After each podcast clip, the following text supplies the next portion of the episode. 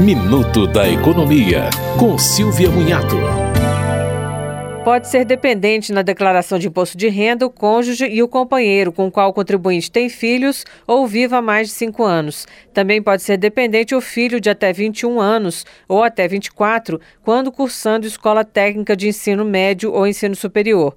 São dependentes ainda os que não têm capacidade laboral e os irmãos, netos ou bisnetos dos quais o contribuinte tem a guarda judicial. O contribuinte também pode colocar como dependente pais, avós e bisavós, desde que recebam menos que o limite de isenção. Você ouviu Minuto da Economia, com Silvia Munhato.